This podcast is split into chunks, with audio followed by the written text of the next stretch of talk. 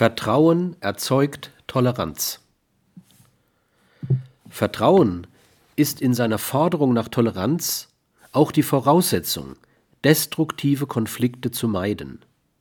Der Konstruktivismus fordert in seiner Ethik die Fähigkeit ein, sich in die Lage des anderen, der anderen Person und ihrer Interessen, des anderen Systems und seiner Interessen zu versetzen ist in seiner Eigenwertigkeit zu verstehen und zu akzeptieren. Man soll auch stets die andere Seiten hören, ist das Prinzip und wird zur ethischen Pflicht.